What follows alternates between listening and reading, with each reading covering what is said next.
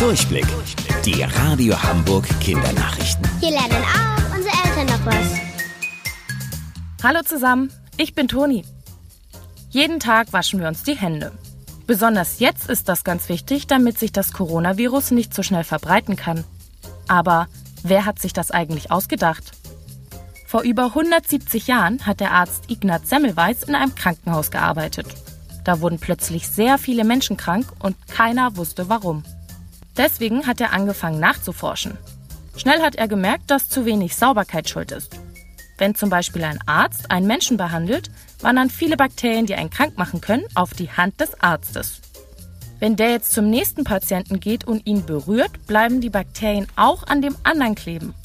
Sobald die dann in den Mund oder die Nase kommen, machen sie es sich da gemütlich und breiten sich aus. Der Arzt trägt die Bakterien also mit sich herum und verteilt sie überall. Das ist auch Ignaz Semmelweis aufgefallen. Seine Lösung? Regelmäßiges Händewaschen. Beim Basteln ist es euch bestimmt auch schon ein paar Mal passiert. Der Kleber fällt um und läuft aus. Schnell klebt es überall. Dabei war der Kleber doch gerade erst noch flüssig. Warum ist das so und warum klebt der Kleber nicht in der Tube fest?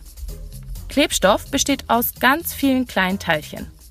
Die wollen sich alle miteinander verbinden. Damit das erst passiert, wenn ihr den Kleber auf eure Bastelpappe gebt, muss ein Lösungsmittel dazu gemischt werden. Das schwimmt dann zwischen den vielen Teilchen und hält sie davon ab, aneinander festzukleben.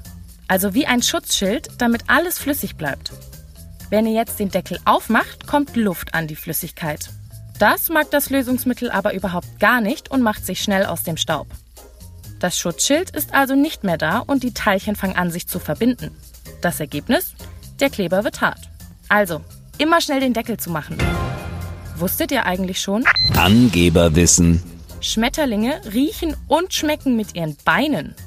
Sie müssen also nur auf dem Essen landen und wissen sofort, ob sie das mögen oder nicht. Total praktisch. Bis später. Eure Toni.